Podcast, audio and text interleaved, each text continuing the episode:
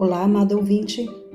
Hoje são 23 de fevereiro e eu gostaria de convidá-los para meditarmos nas preciosas palavras do Senhor, com base no Pão Diário, número 23, volume 23.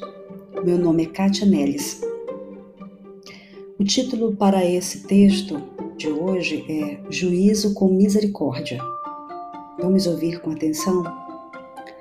Quando os meus filhos estavam discutindo e vieram queixar-se um do outro, ouvi a versão de cada um separadamente. Como ambos eram culpados, ao final da conversa, perguntei a cada um qual seria a consequência justa e adequada para a atitude do irmão. Ambos sugeriram rapidamente uma punição para o outro. Para surpresa deles, dei a cada um o castigo que um tinha indicado ao outro.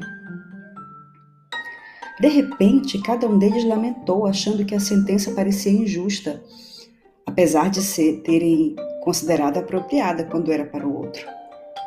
Meus filhos tinham demonstrado o tipo de juízo sem misericórdia contra o qual Deus alerta. Tiago nos lembra de que, em vez de demonstrar favoritismo aos mais ricos ou a si mesmo, Deus deseja que amemos aos outros como nos amamos. Em vez de usarmos os outros para ganhos egoístas ou desprezarmos aquele cuja posição não nos beneficia, Tiago nos instrui a agirmos como pessoas que sabem o quanto nos foi dado e perdoado e a estendermos essa misericórdia aos outros. Deus concede generosamente a sua misericórdia em todos os nossos relacionamentos com as outras pessoas.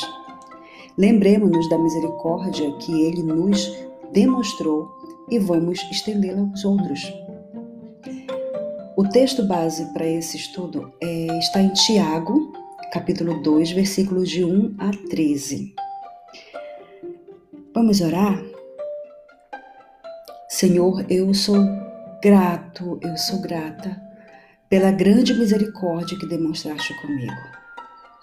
Senhor, ajuda-me a oferecer misericórdia semelhante aos outros em gratidão a Ti.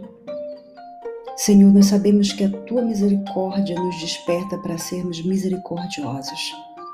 Nos ajuda assim, Senhor. Amém.